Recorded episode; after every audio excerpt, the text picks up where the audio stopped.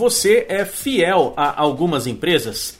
Se você sempre volta nas mesmas lojas, por exemplo, não seria natural de que os funcionários te chamassem pelo nome? A palavra mais importante no mundo, a palavra mais gostosa de ser ouvida, é o próprio nome.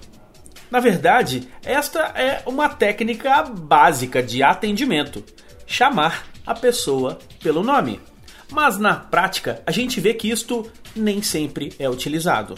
Na verdade, é super comum. Você entra em uma loja, faz a compra e nem o vendedor e nem o operador de caixa sequer perguntam o seu nome.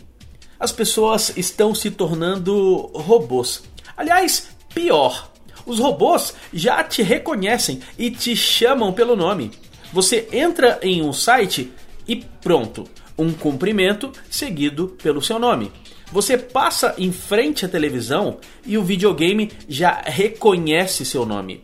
Você coloca o dedo em um dispositivo e o caixa eletrônico já sabe o seu nome. Por que será que está tão difícil ser chamado pelo nome por seres humanos, hein? Esta pergunta eu não sei te responder.